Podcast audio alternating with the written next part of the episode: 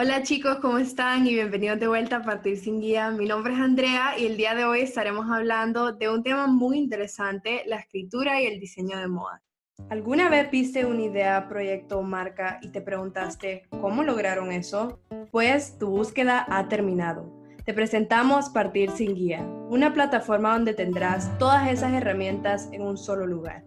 Mi nombre es Andrea Jordán y en este podcast estaré entrevistando a aquellos creativos que te rodean o que tal vez no conoces y que lograron partir sin guía.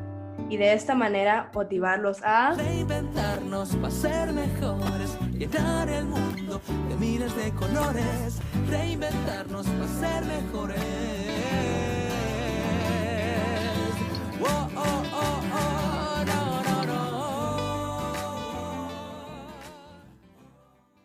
El día de hoy tenemos como invitada a Bárbara Cano, una joven de México de 21 años, quien desde chica fue una persona que se expresaba de muchas maneras diferentes, tanto hablando, bailando, por medio del arte, etc. Mientras crecía, fue cambiando de hobbies y practicando deportes de todo tipo. Le gusta mucho el cambio desde entonces, pero siempre hubo una constante, el diseño de moda. Estudió 15 años en la misma institución y al graduarse de prepa entró a la carrera de diseño de modas, donde empezó con su blog Meet Stella X. Al sentir su creatividad limitada en esa carrera, decidió expandirse en otras áreas y se cambió a la carrera de mercadotecnia y estrategia creativa. Encontró nuevos intereses en las ventas, el diseño y la comunicación. Actualmente se dedica a escribir en su blog donde expresa sus pensamientos de manera cruda y su meta es traer nuevas ideas a la mesa, mantener una mente fresca y abierta practicando constantemente la creatividad. Su blog es su pasión y es un lugar para todos. Entonces le quiero dar una muy cálida bienvenida a Bárbara. Hola Andrea, muchísimo gusto. Estoy súper contenta de que me hayan invitado con ustedes y pues espero que alguien se lleve algo de lo que les comparta el día de hoy. Qué bueno, Bárbara, y nos encanta tenerte aquí con nosotros y espero que podamos hablar un poco más acerca de lo que es tu carrera artística y bueno, ya hablando un poco más de eso, sé que lo mencioné un poco en tu perfil, pero quiero que nos contés un poco más a fondo lo que ha sido toda esta carrera, desde el proceso en que te diste cuenta que te gustaba el diseño de moda hasta que te diste cuenta que te gustaba escribir. Entonces, ¿cómo has ido encontrando todas estas pasiones y lo que te gusta hacer? Claro, desde chiquita la verdad fue algo que hacía yo, el dibujar, el diseño de moda, era muy platicadora igual y de repente escribía, de repente encuentro cositas que me escribía yo a mí desde hace mucho tiempo. Y pues desde entonces supe que la carrera que yo quería hacer era diseño de modas porque yo tenía un sueño de ser una diseñadora de modas. Y pues con el tiempo entré en esa carrera, gracias a Dios, estuvo muy padre, me encantó mi experiencia, pero la verdad fue algo que no es para mí. Es muy creativa, pero sí tiene como sus normas. Y a mí me gustaba la manera que yo trabajaba que era pues con mi propia creatividad y con mi propio pensamiento. Y en esa carrera, de hecho, fue donde salió la idea de mi blog, de Meet X. Fue gracias a un maestro que se llama Javi que me impulsó a empezarlo, porque yo ya tenía trabajos míos desde hace mucho tiempo que escribía en mi computadora, o los tenía en algún diario y se los mostraba a mi maestro y me decía, que es muy bien, es que es muy bien, compártelo, compártelo. Pero pues como que es un poquito difícil darte ese empujón como para empezar a publicarlo y dar la cara al público ya es algo que mucha gente hace y pues como alguien que los ve, puedo ver todas las cosas buenas y todas las cosas malas también. Entonces, digo, no era hablarle a la cámara, no era publicar lo que hago todos los días, ¿verdad? Pero es como escribir literalmente lo que mi mente va pensando, pues es más profundo en mis pensamientos, se me hacía como muy, muy retador, sobre todo en esta sociedad que piensa muy parecido todos entre todos. Pero pues ese maestro me dijo, hazlo, hazlo, hazlo, si en un futuro vas a querer una carrera de escribir, te conviene tenerlo, de experiencia, de portafolio. Y dije, ¿sabes qué? Pues claro que sí. Entonces empecé mi blog y gracias a Dios yo ya tenía un Instagram que se llamaba justo Meet Stella X, que empezó porque estudié fuera en prepa el segundo año. Tuve la oportunidad de irme a Roma y Empezó porque en una noche de Halloween que estaba allá con unas amigas, estábamos nosotros pues celebrando el Halloween, que allá no se usa tanto, que no es como parte de su cultura. Y obviamente que no teníamos los disfraces que tendrías cuando estás en tu casa. Entonces fuimos a una tienda, nos compramos una peluca rosa, alguien se compró una peluca morada, nos compramos unas pistolitas de plástico y dijimos, así vamos a salir el día de hoy. Y la gente nos preguntaba, ¿de qué vienen disfrazadas? Porque había uno que otro que se iba disfrazado. Y pues no éramos de nada, nada más nos inventamos así una peluca para la diversión de pues celebrar el Halloween. Y dijimos, pues vamos a inventarnos un nombre cada quien. Entonces así empezó, una amiga se puso un nombre, una amiga se puso otro nombre y pues yo fui Stella, no, no sé por qué. Y el Meet Stella empezó porque mi amiga decía, ay, Meet Stella, y yo decía, Meet no sé qué. Entonces así decidí ponerle al blog. Como que en ese año me abrió muchísimo la mente, tuve experiencia de otra cultura, de otro idioma, de otra cocina, como que me abrió mucho los ojos a entender que el mundo es demasiado grande, que hay demasiadas cosas. Entonces yo dije, yo siendo fan del arte dije, pues voy a abrir un Instagram. Empecé compartiendo cosas que de mi día, cosas que encontraba de arte que me gustaban, si iba a un museo, si encontraba algún libro. Y la X al final fue porque el nombre Meetstel ya estaba ocupado. Entonces pues le tuve que agregar así como algo que lo diferencie y pues fue la X y se quedó y la verdad es un muy buen recuerdo porque empezó en una etapa de mi vida que ha sido demasiado importante para mí y pues hasta el día de hoy se convirtió en el blog que ahora es meetstellax.com. Me encanta, Bárbara, y de verdad a mí siempre me ha encantado cuando el nombre de algo, ya sea como tu blog, como decir, una compañía, un proyecto, etcétera, tiene un significado detrás de él porque lo hace como 100 veces más valioso. Claro, para vos todo esto fue experiencias de vida que luego te impulsaron a crear este blog, como decís tu maestro que te impulsó, igual todas esas experiencias que tuviste, lo cual me encanta, pero quiero regresar a algo que mencionaste brevemente, fue que dijiste que vivís en una sociedad muy cerrada, ¿verdad? Que todos piensan igual. Y ya que vivís en México, creo que lo mismo pasa pues en toda Latinoamérica, que vivimos en una sociedad un poco cerrada, un poco preocupada en el que dirán y nadie está pensando pues salirse y romper ese estigma, ¿verdad? Y hacer en verdad lo que verdaderamente te apasiona.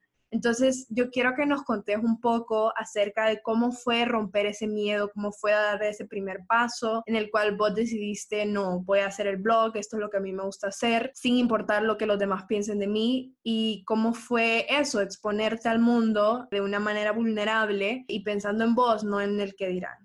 La verdad es que sí es un reto. De hecho, cuando comenzó era un blog anónimo. Muy, muy poca gente sabía que era yo la persona que estaba escribiendo pues estas cosas y publicándolas en las redes y así. Yo creo que ni hasta mi familia nuclear no lo sabían, de repente sabían que me gustaba escribir, pero estaba muy como en el desconocido eso de empezar un blog y ponerte ahí afuera. Y la verdad es que en general creo que las sociedades son pues muy cerradas por lo mismo de que se trata una sociedad de tener el mismo pensamiento, de tener la misma meta, pues para funcionar como una sociedad, me explico. Pero a mí lo personal se me hace muy importante la gente que se atreve pues a como tocar a ver qué hay fuera de, de esa burbuja, como tratar de experimentar a ver si hay algo diferente en, en una manera buena, o sea, no, no por querer el mal y tipo ver qué hay, a ver qué puedes encontrar, no, no, no, para nada, sino nomás como para abrir la mente, abrir los ojos, abrir todo. Y mm, pues sí ha sido un reto, por eso empezó Anónimo, como decía, me encantaba. La verdad creo que comparando ahorita a como empecé, sigo siendo 100% yo y sigo escribiendo 100% lo que se me venga a la mente y lo que quiera poner, es sin pensar que alguien se va a poder relacionar, que alguien va a pensar que se trata sobre ellos, que alguien estuvo conmigo en ese momento, no me importa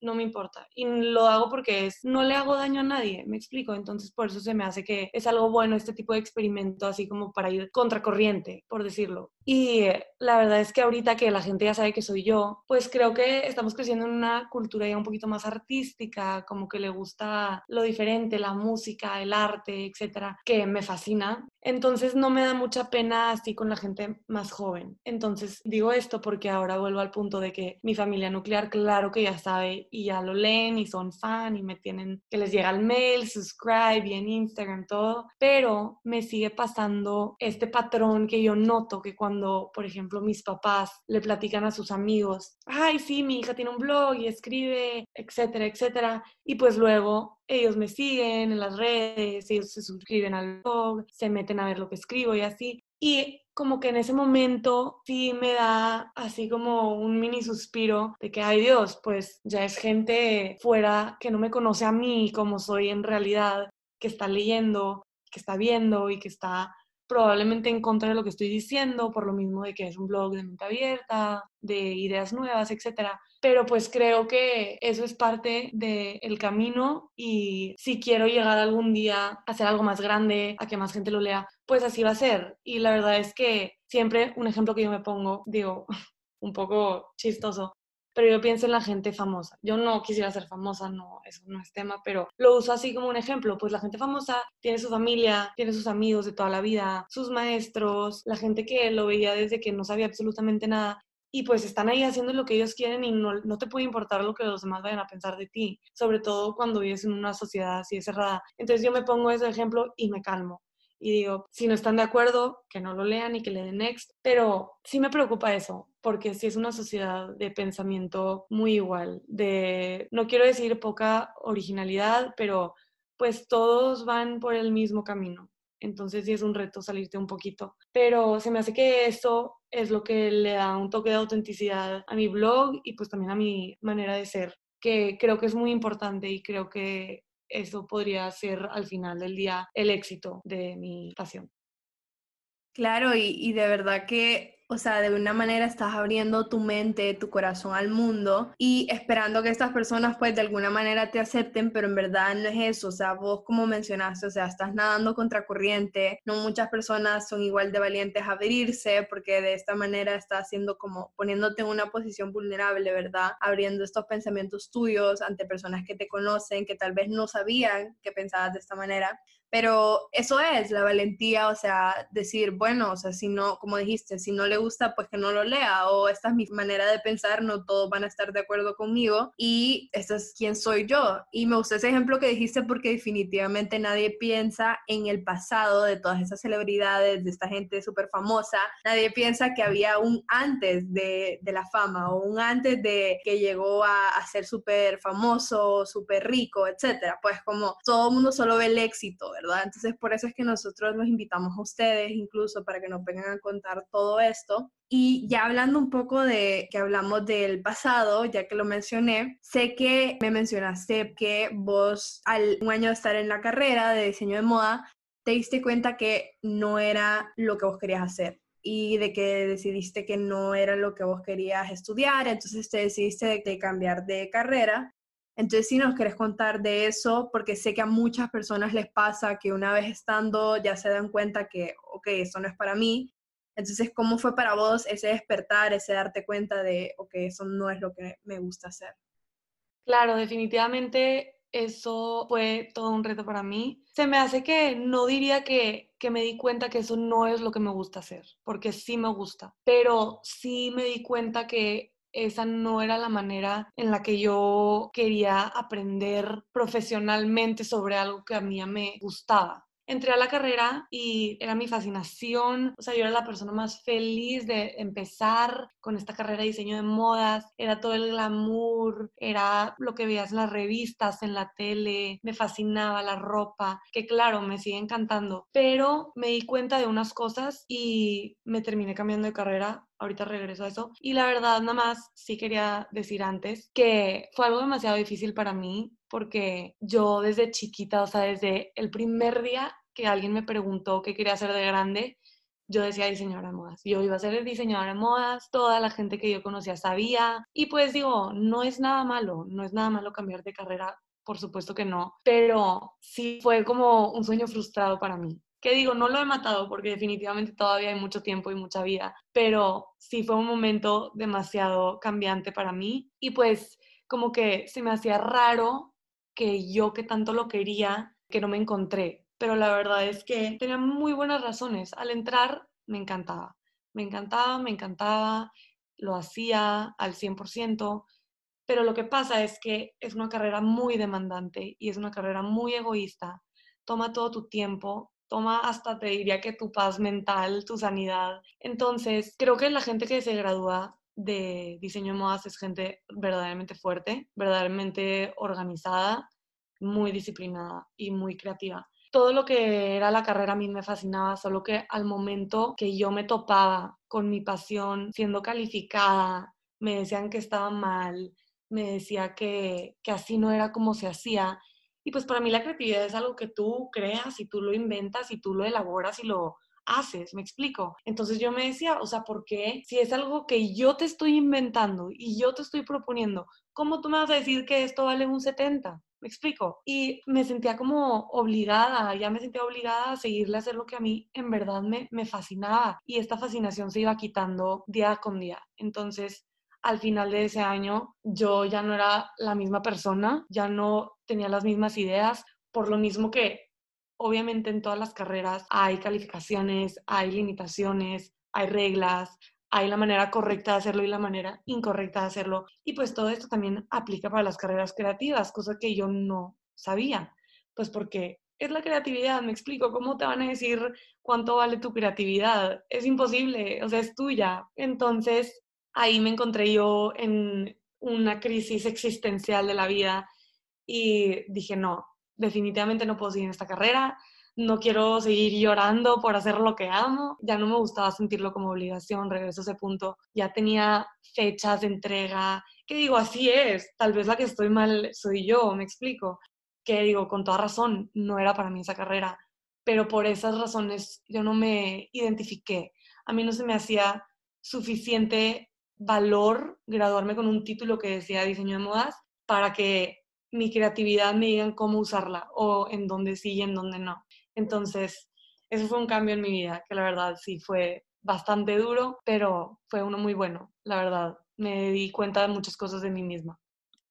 No, y así como mencionaste, a todo mundo le pasa, no es el fin del mundo cambiarte de carrera, más bien lo que sí es una locura es que a los 18 años nos están diciendo, ok, escoge qué vas a hacer por el resto de tu vida y uno tiene, se queda como que yo no sé qué hacer, pero como ya está esa presión de tengo que estudiar, tengo que ir a la universidad, tengo que escoger algo, ¿verdad? Y después lo ven a uno mal si uno cambia de carrera, lo cual está totalmente bien, normal. Y, o sea, creo que uno, si no tiene una crisis existencial en la universidad, no, no está, no un, un universitario. Entonces, de verdad que te entiendo completamente. Bueno, yo incluso también estoy en la carrera de mercadeo y aún así me voy dando cuenta que me gusta, o sea, no todo el mercadeo me gusta, lo cual está bien y sigo creciendo, ¿verdad? A través de estas experiencias. Pero bueno, ya hablando un poquito más acerca de tus pasiones, ¿verdad? Que dijiste el diseño de moda es una pasión, un hobby que tenés todavía, aunque no lo estés estudiando,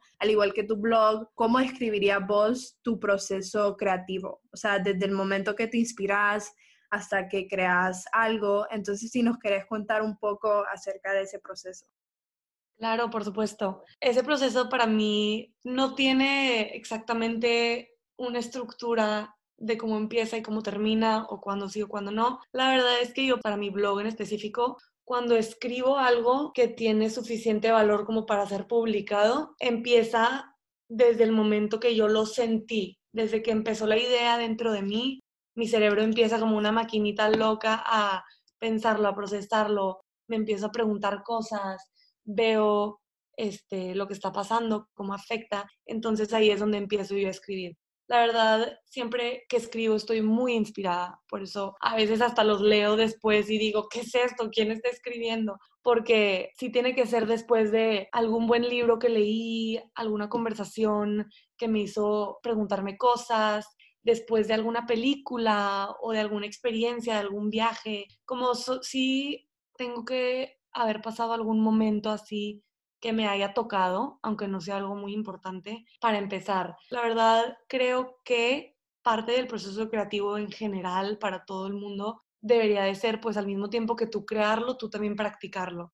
Si yo quiero seguir escribiendo cosas buenas, tengo que leer cosas buenas. Entonces, leo libros, leo blog posts de otras personas, me meto, diría que Instagram, pero a veces Instagram es como mucha repetición todo, pero claro que me fascina ver fotos, ver imágenes, abrir una revista.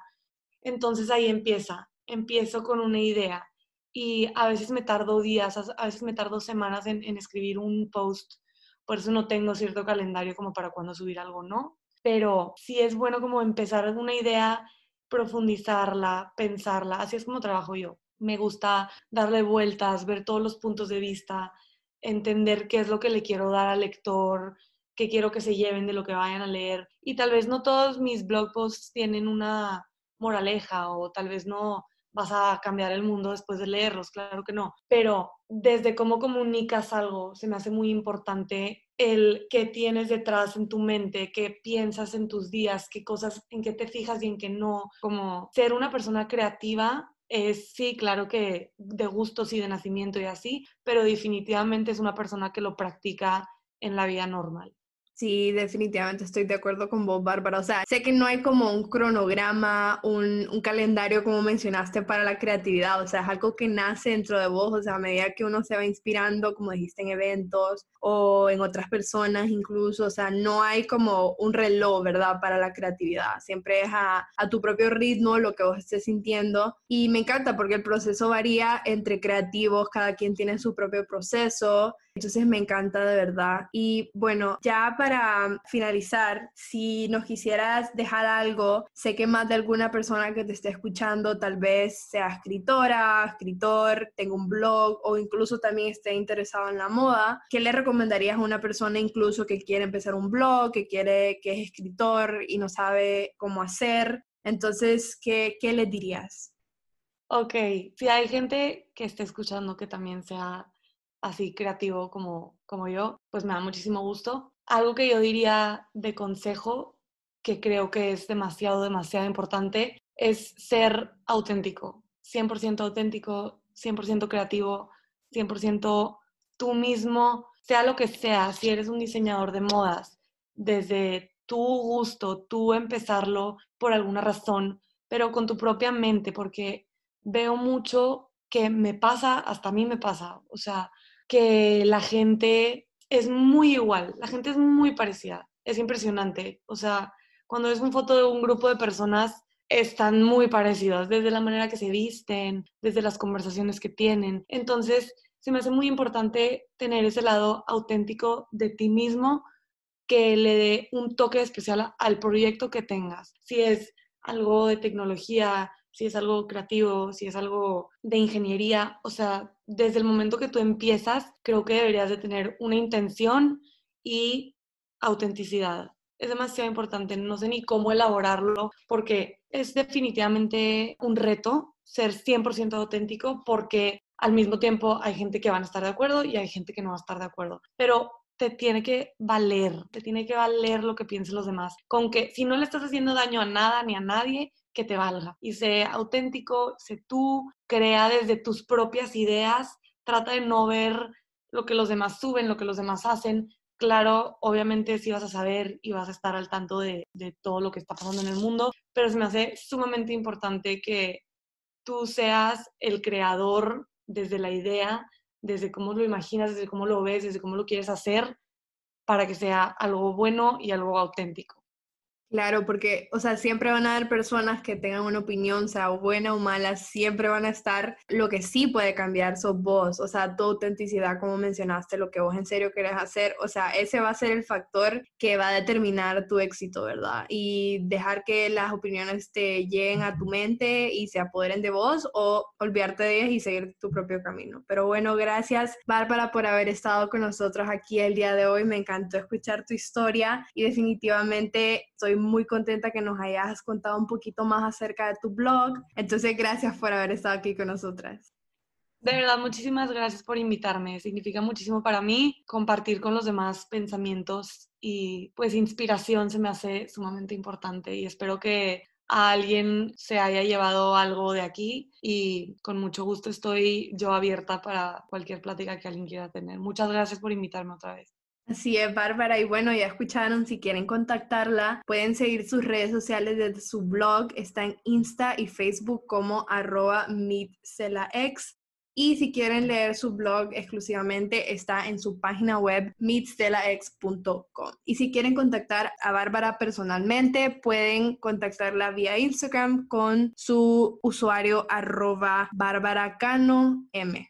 Entonces, gracias a todos los que nos escucharon el día de hoy. Recuerden que siempre nos pueden seguir en nuestras redes sociales como Instagram, Twitter y Facebook en arroba partir sin guía. Y recuerden que siempre subimos un blog post de este episodio donde pueden encontrar más información acerca de Bárbara y un recap de este episodio en nuestra página web patirsinguiapod.com. En fin, muchísimas gracias a todos los que nos escucharon. Me despido. Mi nombre es Andrea y recuerden que ustedes también pueden partir sin guía.